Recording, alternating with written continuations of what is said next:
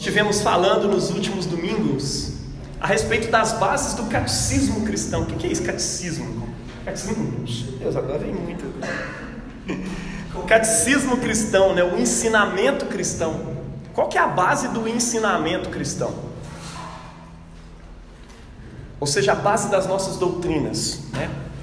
Elas se encontram é, na tradição da igreja, que é a experiência do povo de Deus. Né? Muita gente divide assim, que a nossa interpretação do mundo, da realidade, é baseada na escritura, na tradição e na experiência. Mas a, a tradição é a experiência do povo de Deus ao longo da história. Tá? Então, à medida que o povo de Deus vai tendo experiência com a palavra e baseando as suas experiências na palavra de Deus, porque toda experiência que você tem, você pode até achar que ela é de Deus, mas se ela não tiver uma concordância com a Escritura, ela não é válida, pelo menos você não pode levar ela para outras pessoas. Tá? Então, com, como que a gente considera a tradição cristã? A tradição cristã é a experiência do povo de Deus ao longo da história com o próprio Deus. Né? Então a gente analisa tudo isso, né? Nós temos um tripé aí, né? A, a tradição, a, a, a Bíblia, antes de todas as coisas, a tradição e a razão, para você interpretar as duas coisas também. Né? Porque a Bíblia é a palavra de Deus, ela foi escrita na linguagem dos homens, no tempo, no espaço, na cultura, e ela precisa ser interpretada dentro desse tempo, desse espaço, dessa cultura. Tinha uma linguagem específica no tempo, e você precisa entrar lá e entender o que, que aquilo significava naquele tempo para depois você trazer para cá. Não é um exercício fácil é, se interpretar textos da Escritura, né? Tanto que nós temos matéria no seminário que chama hermenêutica para isso mesmo. então, assim, é, é, nós precisamos de todas essas coisas juntas, né? Tanto a tradição quanto a, a, a razão, para a gente poder andar dentro da palavra de Deus. Né? E dentro dessa tradição existe uma definição sobre Deus que já foi aprendida logo cedo a partir dos apóstolos, né, que é o credo apostólico, foi o nosso primeiro sermão aqui da nossa série. O segundo já foi sobre a ética cristã. Se eu fosse você, se você não ouviu, ouça depois. A ética cristã e os dez mandamentos. Tem gente que acha que porque a gente está no tempo da graça, os dez mandamentos não faz diferença nenhuma. Meu irmão, então corta o Velho Testamento toda a sua Bíblia, seleciona os textos que não tem Velho Testamento no Novo, aí você vai ficar lá com talvez uns 60% do Novo Testamento, aí você vive do jeito que você quiser, interpretando aquilo ali. Porque o novo é o velho interpretado o tempo inteiro, tá? Só para te lembrar. Então, é, é, nós conversamos aqui sobre ética cristã e nós vimos que a ética cristã é baseada na graça e termina no amor. O tempo todo, né? já começando com Deus nos libertando e nos convidando a permanecer nessa liberdade. E por fim, nós vamos conhecer hoje a base do nosso relacionamento com Deus por meio do ensinamento da oração de Jesus, que está lá em Mateus capítulo 6, de 9 a 15. Tá? Bom, tem algumas coisas que eu queria conversar com você a respeito dessa oração do Senhor. Tá? É...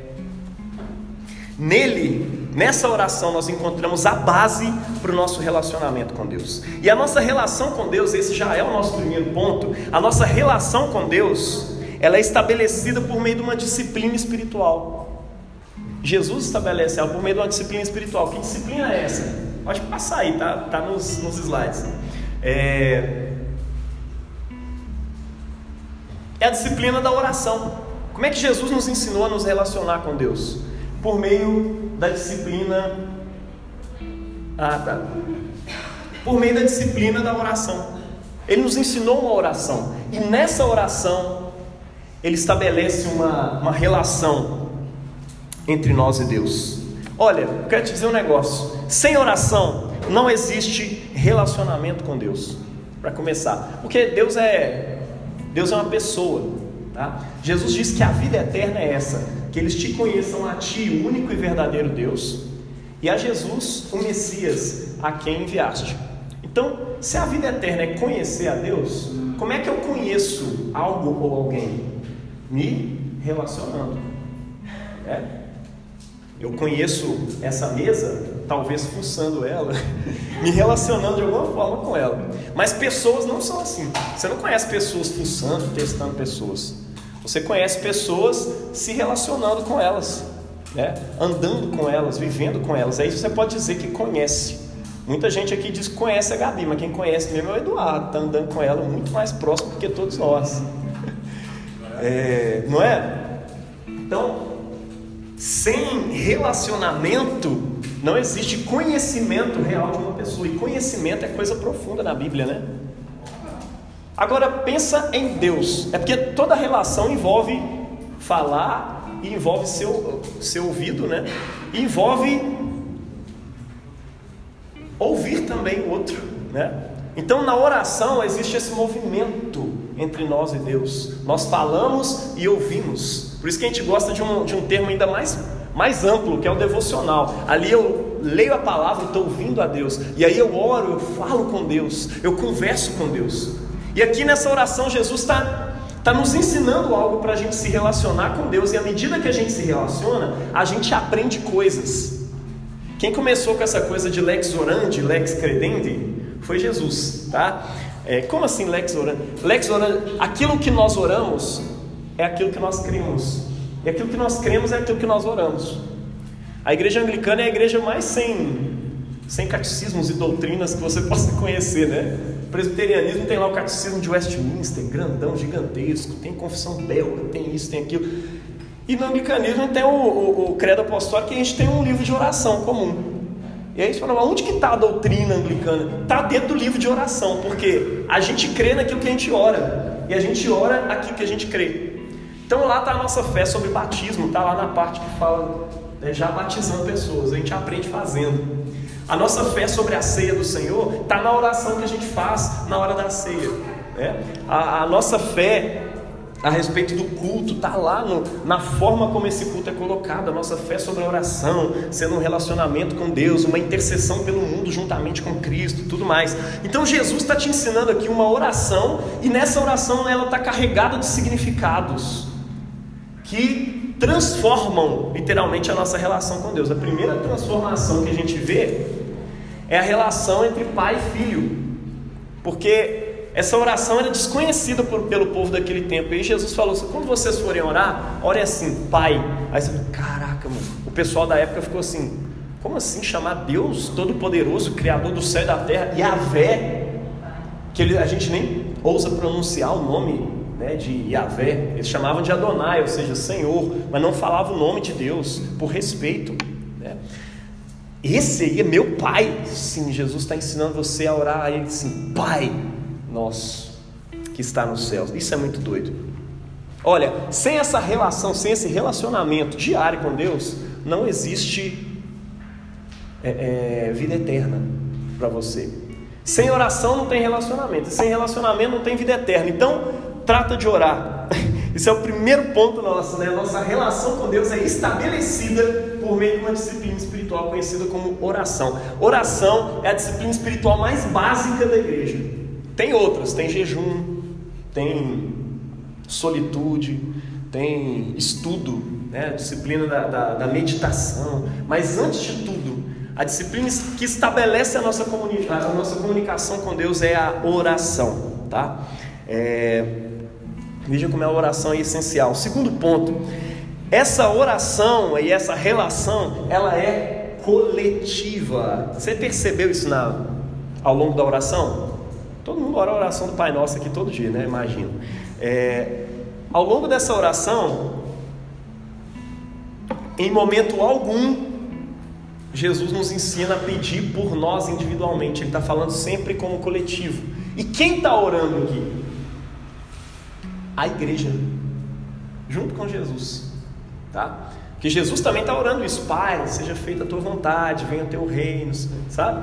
Então nós estamos orando junto com Jesus pelo mundo. Que você vai ver um ponto mais para frente aí que essa oração é cósmica, ela é cosmológica, ela não está falando só da sua vida, Deus faz a tua vontade na minha vida, mas não vamos chegar lá. Essa paternidade é coletiva, é Pai nosso. A provisão é coletiva. O pão nosso de cada dia dá-nos hoje. Quando você entra para a fé cristã, você entra para uma religião coletiva, total. Mesmo que dentro do evangelicalismo a gente tenha uma ênfase maior na individualidade da sua relação com Deus, você precisa se converter, você precisa aceitar Jesus, você precisa tomar uma decisão. Você não simplesmente entra porque você estava no meio do coletivo, ou foi batizado, ou faz parte da igreja e você é crente. A gente enfatiza muito que você precisa de uma experiência individual com Deus. Mas, antes de tudo, a oração que Jesus nos ensina para a nossa relação com Deus, a gente precisa entender um catecismo dessa oração é que a nossa relação com Deus ela é coletiva. Ela nunca é simplesmente individual. Ela é sempre coletiva. A provisão é coletiva. Você não ora só pelo seu pão, você ora pelo pão nosso. O perdão, perdoai as nossas ofensas. Sabe o que é isso? Você está juntando com a igreja no mundo inteiro, pedindo Deus, perdoa as nossas ofensas. Jesus falou que quando a gente ora coletivamente, aquilo que nós concordamos em oração vai ser feito pelo nosso Pai. Agora imagina a igreja de Jesus no mundo todo orando por isso, né? Perdoa as nossas ofensas, porque são muitas, viu? Eu imagino Deus olhando do céu e Ele perdoa. Sabe por quê? Porque Jesus está ensinando a gente a fazer essa oração. E o livramento é coletivo, né? Livrai-nos do mal. Livra nós tudo do mal, Senhor. Tem misericórdia de nós. Por isso que muitas orações não é bom você ficar mudando. Uma vez eu fui orar assim, meu Pai que está no céu, santificado seja o teu nome, venha a mim o teu reino. Seja feita a tua vontade na minha vida, Senhor. Parecia tão bonito. É, meu pão de cada dia, Senhor, dá-me hoje. Depois eu fiquei assim, meu Deus, que nojo da minha oração, Senhor. Que não é assim. Jesus que ensinou essa oração, Ele que estabeleceu a forma da oração. Ela é usada ao longo de dois mil anos na igreja. Aí chega o Jaimin, século 21, falou, Deus, eu vou mudar aqui. Que é melhor assim para a gente entender. Não, não é assim não, meu irmão. Outra coisa, essa oração ela é uma invocação. Se alguém perguntar para você do que se trata o, o, a oração de Jesus, que é o Pai Nosso,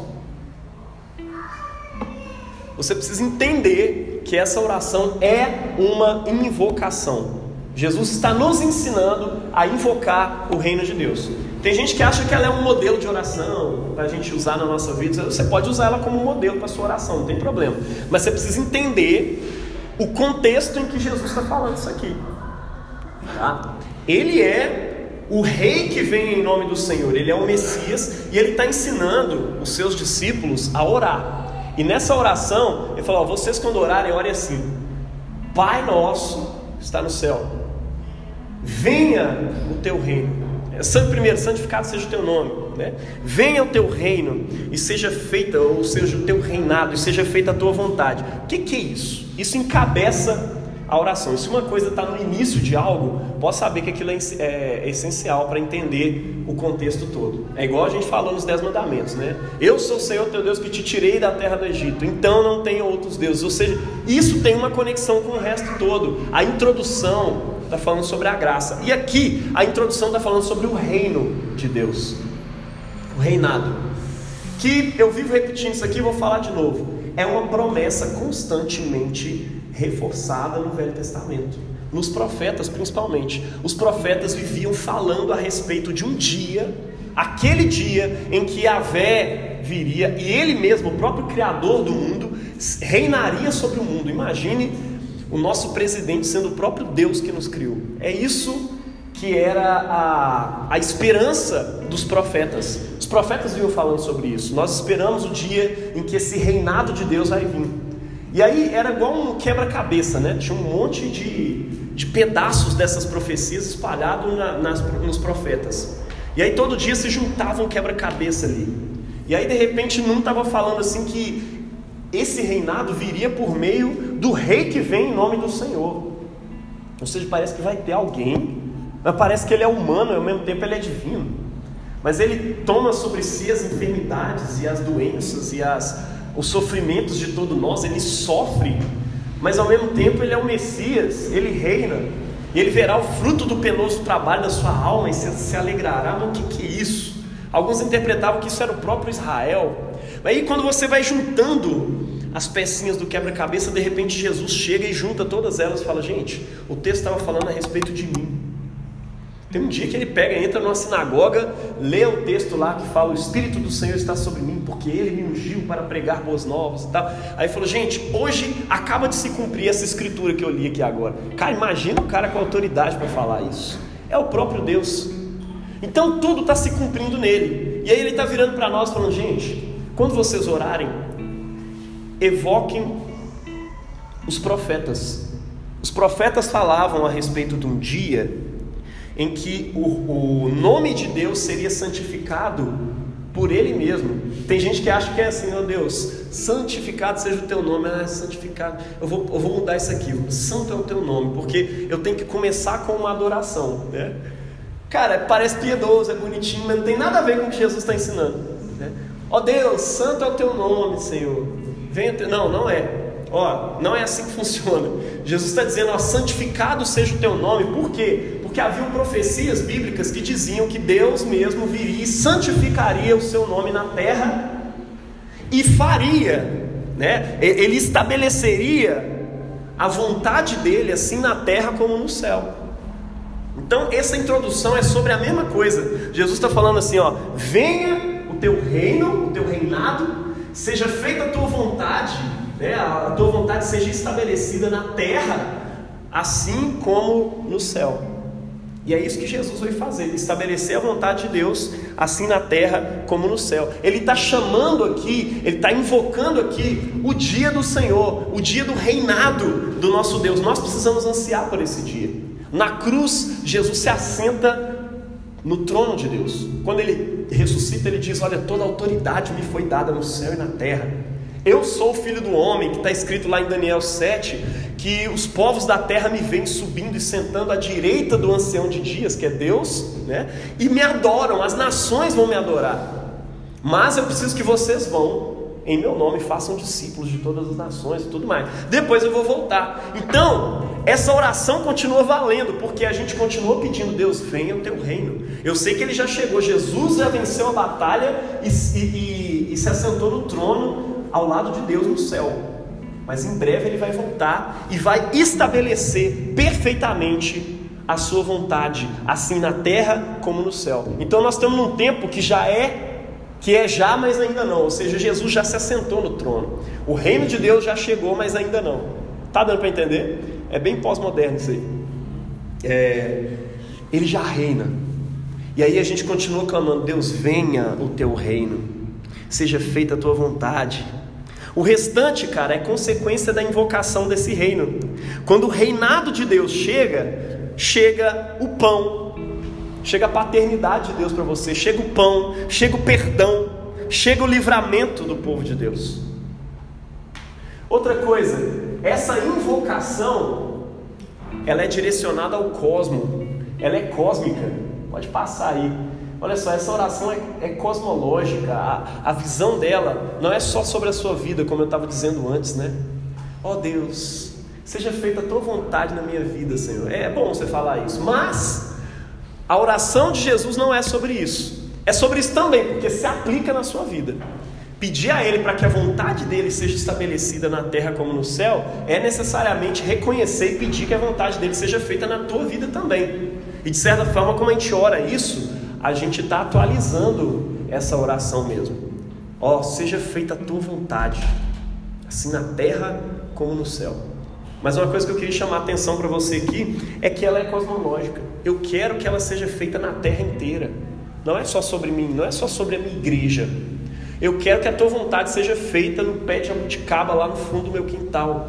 Eu quero que a tua vontade seja feita na florzinha que está brotando ali no meio da rua. Eu quero que a tua vontade seja feita na educação, na política, na pedagogia, nas artes. Eu quero que a tua vontade seja feita nas igrejas e nas supostas igrejas que existem por aí. Que a tua vontade seja feita, estabelecida, assim na terra como no céu. E aí, quando esse reino vem, Deus santifica o seu nome, porque ninguém mais blasfema contra o nome dele. E o reino dele chega. Tá dando para entender? Glória a Deus. Então esquece o individualismo, nós estamos orando pelo cosmo junto com Jesus. Essa oração aqui, É engraçado que Jesus não termina, ele falou, em nome de Jesus, amém. Ele fala assim, olha, nós estamos orando junto com Jesus pelo mundo. Isso é poderoso demais. A oração do Pai Nosso é uma oração coletiva da igreja, mas é uma oração coletiva com Jesus também. Nós estamos orando pelo mundo junto com Ele. É? É... Desejar o reino é desejar a chegada da vontade de Deus para tudo e para todos. Jesus está nos ensinando aqui a transformar a nossa teologia e a nossa tradição em oração. Aquilo que você crê, comece a orar. Peça a Deus mesmo que essas coisas aconteçam, tá? Em nome de Jesus. É quando você ora essas coisas que a teologia que está na sua cabeça aí, Abraham Kuyper que seja, ela desce para o coração e ela precisa descer para o coração, tá? E é aí que a vontade de Deus é feita, porque ela é desejada também na sua vida. Tá dando para entender? Quando você deseja que a vontade de Deus seja feita no mundo, automaticamente você deseja que ela seja feita na sua vida também. E aí, porque você deseja, ela se estabelece em você também. Por quê? Porque você se torna mais submisso à vontade de Deus. Torna submisso na hora de perdoar, que é difícil perdoar as pessoas. Eu achava que era a coisa mais fácil do mundo, até eu casar. Aí eu vi que perdoar é difícil pra caramba. A gente irrita o outro, né, e tem que pedir perdão, ou tem que perdoar e para continuar junto. Eu perdoo, mas amanhã eu vou lembrar que ela fez isso que eu vou dizer. e aí Jesus falando: Para onde eu irei? Né? O Pedro falando: Para onde eu irei se só tu tens as palavras de vida eterna? E aí, cara, todo dia eu faço essa oração e na hora que eu chego nessa parte, Deus, perdoa as nossas ofensas assim como nós perdoamos a quem nos ofendeu. Ai, Deus. Então, vamos conversar aqui. É por isso que essa oração tem que ser diária, porque a gente erra nisso todo dia e seja feita a tua vontade. Se a tua vontade é que eu perdoe ou que eu peça perdão, se a tua vontade é que eu me submeta nisso, nisso, naquilo, ou que eu seja uma pessoa mais obediente, ou que eu seja uma pessoa que serve mais, uma pessoa mais humilde, então eu vou ser, a tua vontade seja estabelecida na terra como no céu. Jesus está ensinando a gente a orar o que cremos e transformando o que cremos em oração, para que se torne também um sentimento coletivo da igreja. Né? Não dá para rezar o Pai Nosso se não for meditado, crido, aceito no nosso coração todos os dias. Então, Pai Nosso não vai fazer sentido nenhum se você pegar lá na sua casa Pai nosso que estás no céu, santificado seja o teu nome, a nossa teu reino, seja feito Amém. Não vai fazer sentido nenhum. Ele precisa ser crido e meditado e reconhecido todos os dias. Outro ponto, quinto ponto. Essa invocação ela envolve provisão material, né? O pão nosso de cada dia dai-nos hoje. Muito doido isso. Deus se preocupa com cada detalhe da sua vida, Ele se preocupa com esse também. Teve um irmão que falou comigo uma vez: Ah, eu, eu não gosto de pedir coisas materiais para Deus, porque Ele já tem me dado muita graça e tal. Falou: Olha, seja humilde, reconhece o que Jesus nos ensinou. Jesus nos ensinou a orar pelas coisas, pedir e dar-se-vos-á, buscar e achareis, bater e abrir-se-vos-á, a porta vos será aberta. Tá? É, Jesus está ensinando a gente a pedir para Deus o pão de cada dia, porque isso nos faz reconhecer quem nós somos e quem Deus é. Ele é o provedor. Então, ore sim. O pão nosso de cada dia dá-nos hoje. E aí, o pão nosso, você pode ampliar ele no meio da sua oração e entender que isso é a provisão diária para tudo que você precisa. Porque o pão, ele tem uma representação muito maior, né? Ah, é, quando a gente vai falar da alimentação nossa, né, da nossa provisão diária, a gente fala assim, gente, o pão de cada dia, né? Eu vou lá comprar o pão das crianças. Não significa que eu estou indo lá comprar um pão francês, porque meu filho nem gosta disso. O pão do meu filho é iogurte, é todinho. Falou, filho, vamos na padaria. Falei, vamos comprar todinho. É, o pão do meu filho é uma broinha, um, é um bolo, tá? Então, pão é uma palavra carregada de significados. Tá dando para entender? Então Deus se preocupa em prover, e é assim que funciona no reino. Se fosse de outro jeito, eu te ensinava de outro jeito. Mas Deus gosta de trabalhar a partir da sua oração, Ele gosta que você peça. Eu adoro o Joãozinho chegar em mim e falar: Papai, me dá tal coisa. Nossa, tem jeito de eu resistir, não. É... Talvez é porque se tem uma coisa que nos transforma é essa disciplina chamada oração.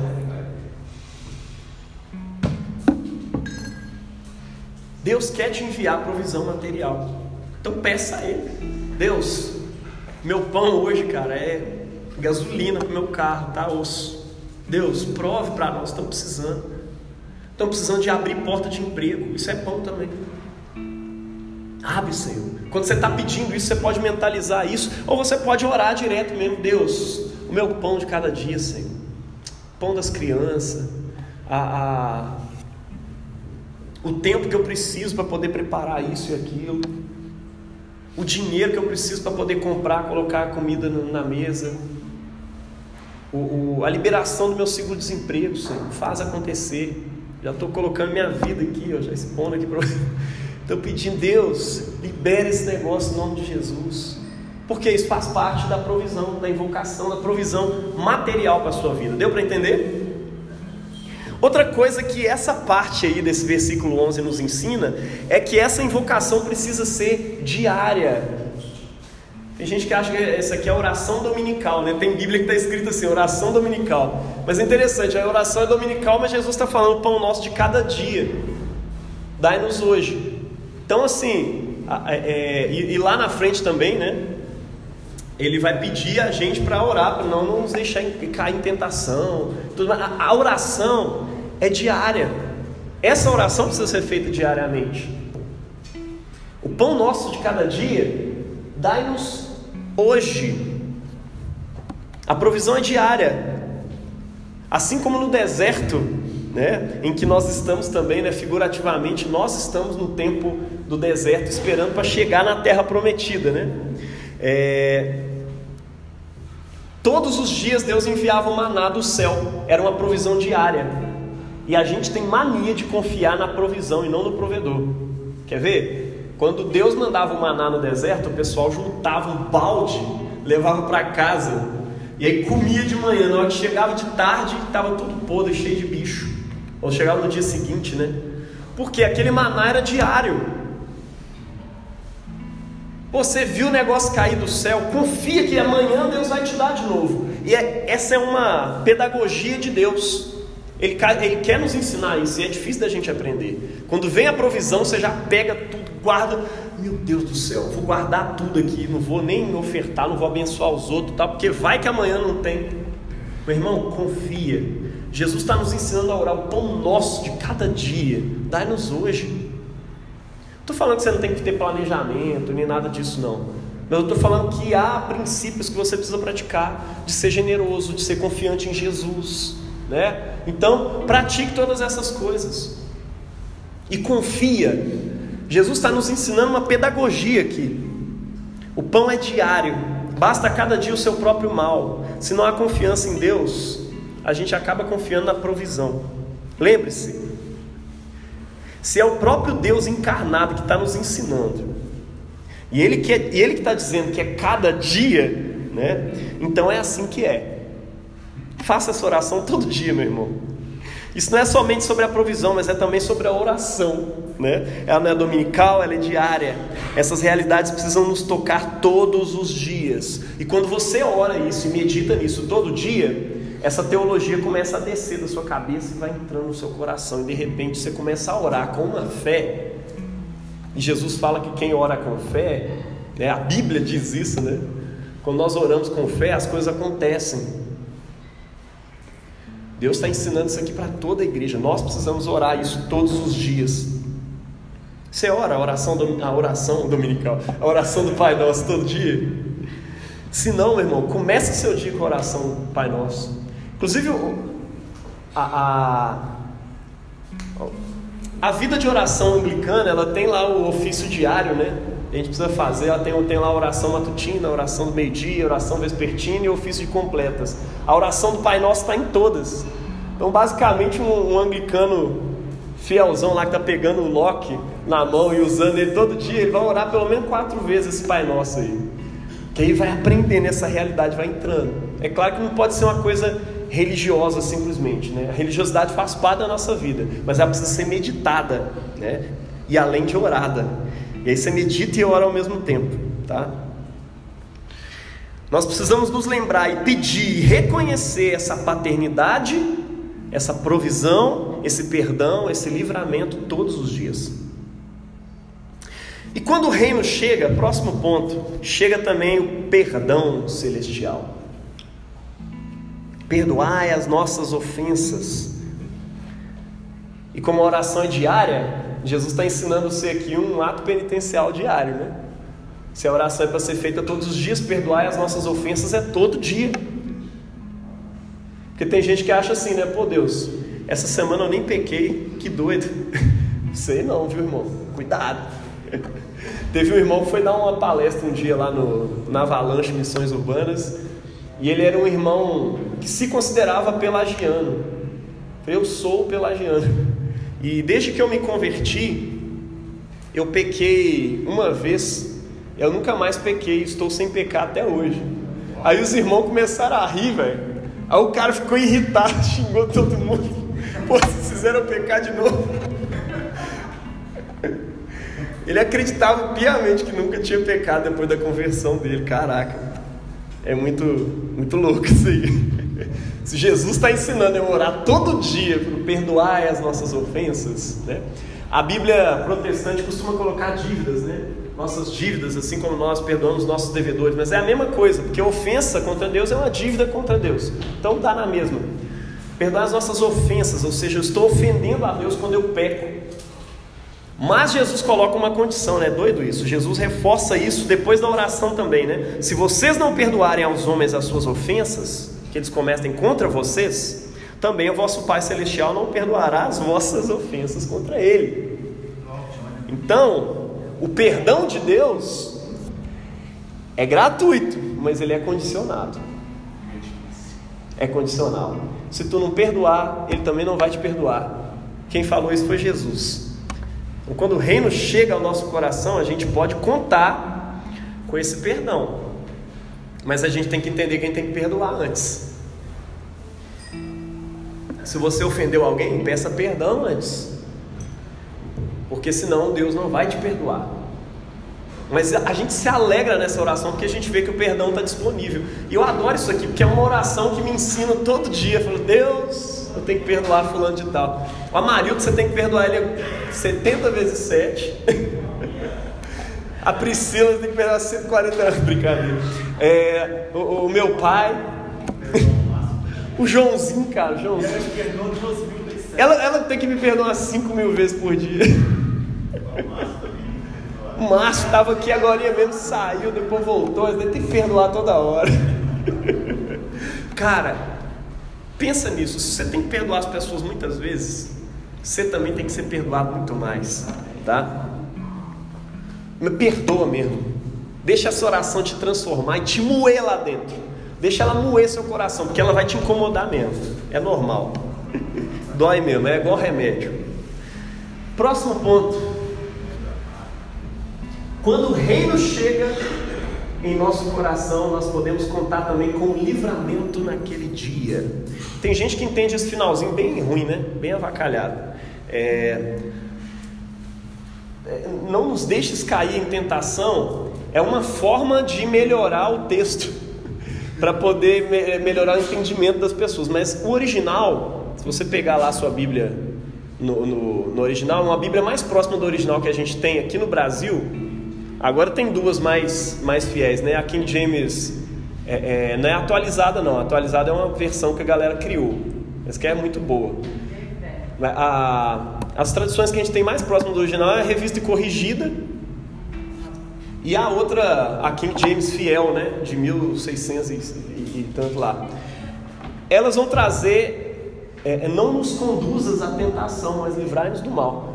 Não, por que, que Jesus está falando sobre Deus conduzir a tentação? Deus não, não, tenta ninguém e ele mesmo não pode ser tentado pelo mal. Né?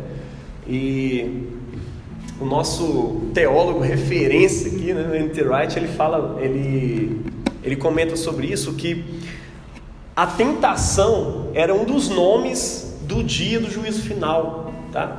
Então aqui Jesus está falando a respeito do dia do juízo. Você lembra que ele está começando falando para Deus vir com o reino dele? As profecias bíblicas, elas falam da chegada do reino também como a chegada do juízo. É a chegada do dia da salvação, o dia da, da vindicação do pobre, do oprimido, que está sendo oprimido pelas, pelas leis, pela sociedade, pelas pessoas e tudo mais. Então o, o pobre olha para esse dia com esperança, mas esse dia também chega para o opressor e ele precisa olhar para isso com medo mesmo, porque o dia do Senhor é temível, é o terrível dia do Senhor e ao mesmo tempo o almejado dia do Senhor. E se você começa essa oração clamando, venha o teu reino, seja feita a tua vontade, você está pedindo a Deus, Deus, manda o juízo logo, vem de uma vez julgar o teu povo, vem Senhor, julga o teu povo. É sobre isso que essa oração está falando. E quando chega no final, ele está falando: livra-nos, né? não nos deixes cair naquele dia da tentação, ou seja, não nos arrastes, a, a palavra mais original para isso é arrastar, não nos arrastes à tentação, né, como um condenado, mas livra-nos do mal, porque esse dia é o mal chegando. Então, o Filho de Deus que ora isso todos os dias e deixa o perdão entrar no seu coração, essa paternidade, essa coisa toda, ele pede a Deus que pode lhe livrar. Ele fala: Deus, não me arraste a tentação, nos arraste a tentação, mas livra-nos do mal. Isso é uma forma da igreja reconhecer quem é o juiz e reconhecer que esse juiz nos livra de verdade. Deu para entender? E é claro que cada uma dessas orações, o nosso, acaba se aplicando também em nossa vida né, pessoal. Isso é normal. Então o texto é, é, ele está nesse contexto de invocação daquele dia. Mas Assim como nas demais sentenças, né, esse livramento ele precisa ser compreendido também como um livramento diário das tentações. Por quê? É, é, das nossas tentações, né, porque Deus a ninguém tenta e Ele mesmo não pode ser tentado pelo mal. Então, a, a nossa tentação diária pesa sobre nós e nos conduz ao dia da tentação, ela nos arrasta para o dia da tentação. Né? São os nossos pecados que levam a gente para o inferno. Não é a vontade de Deus, não. Então, Deus está afim de mandar o candango para o inferno. E vai... Não, cara, é o pecado que manda as pessoas assim, né? Mas é só a misericórdia de Deus que nos salva, tá? E do mal, do mal diário que nos afeta todos os dias. Existem males diversos, né? De provações, de demônio, de doença, de acidente, de coisas naturais que acontecem nesse mundo, que são o mal. Uma das figuras do mal na Bíblia é o, é o oceano, impetuoso, independente, ninguém tem como controlar. Só Jesus controla as forças da natureza. Né? Então, assim como a gente pede Ele para nos livrar do mal maior na sua elevada potência no dia do juízo né, e no dia da tentação, é, nós pedimos isso também diariamente. Livra-nos do mal diário. Né? Não nos deixe cair em tentação. Essa é uma forma de você aplicar isso no seu dia a dia. Tá? E a oração original ela está falando do final dos tempos mesmo. Não nos arrastes àquela tentação, mas livra-nos do mal. Então isso aplica a sua vida todos os dias. A oração ela trabalha com ambos os sentidos simultaneamente. Quando você estiver orando isso aqui, qual versão você preferir, independentemente delas, tem essas duas coisas em mente. Deus, não me deixe cair na tentação, não me deixe cair em tentação hoje, e não nos deixe cair naquela tentação, mas livra-nos do mal, do mal diário e daquele dia do mal. Por quê? E aí nós chegamos no ponto final, né? Essa oração, nós oramos para aquele que é poderoso, né? Nós oramos a quem pode realmente nos livrar. Esse finalzinho, nas Bíblias originais, na, na é, foi a tradição oral que nos legou esse finalzinho, né? Porque teu é o reino, o poder e a glória, tá? É, ele foi realmente, provavelmente usado por Jesus, mas ele não está nos manuscritos mais antigos dos Evangelhos, tá? É, ou seja, quem faz a oração certa aí é os católicos mesmo, mas livrai-nos do mal, amém. Eles não fazem esse finalzinho, pois teu é o reino, o poder e a glória. É, porque esse finalzinho foi adicionado posteriormente, tá? É... Hã? Ele está lá entre colchetes, né? Mas teu é o reino, pois teu é o reino, o poder e a glória para sempre. Normalmente. Mas é, isso foi, se eu não me engano, os primeiros escritos que estavam isso era o. Como é que chama, gente? A Didaquê, que é um, os princípios dos apóstolos, né, o ensinamento dos apóstolos. ele vai trazer isso, mas não tem problema nenhum. Isso é uma tradição oral que já começou bem lá no início, muito provavelmente Jesus usava isso mesmo, tá? Então algumas Bíblias vão terminar aí, é, é, mas livrai-nos do mal, amém. Do que, que isso está falando afinal de contas? A gente até canta e reforça isso na nossa, na nossa canção diária, né? Teu é o reino, teu. Por quê? Nós começamos invocando o reino. Santificado seja o teu nome, venha o teu reino. Né? E por que, que eu estou orando tudo isso? Eu oro a quem pode realmente, pois teu é o reino que eu estou invocando. Teu é o poder para realizar todas essas coisas, o meu perdão, a minha provisão, o meu livramento. Teu é o poder para fazer mais do que aquilo que pedimos ou pensamos. E tu é a glória, porque tudo é dele, é por meio dele, para ele. Glória, pois, a ele eternamente. Amém. Amém. Dele é o poder, dele é o reino e dele é a glória. Por isso nós oramos a ele juntamente com Jesus. Amém? Então vamos orar isso. Se coloque de pé.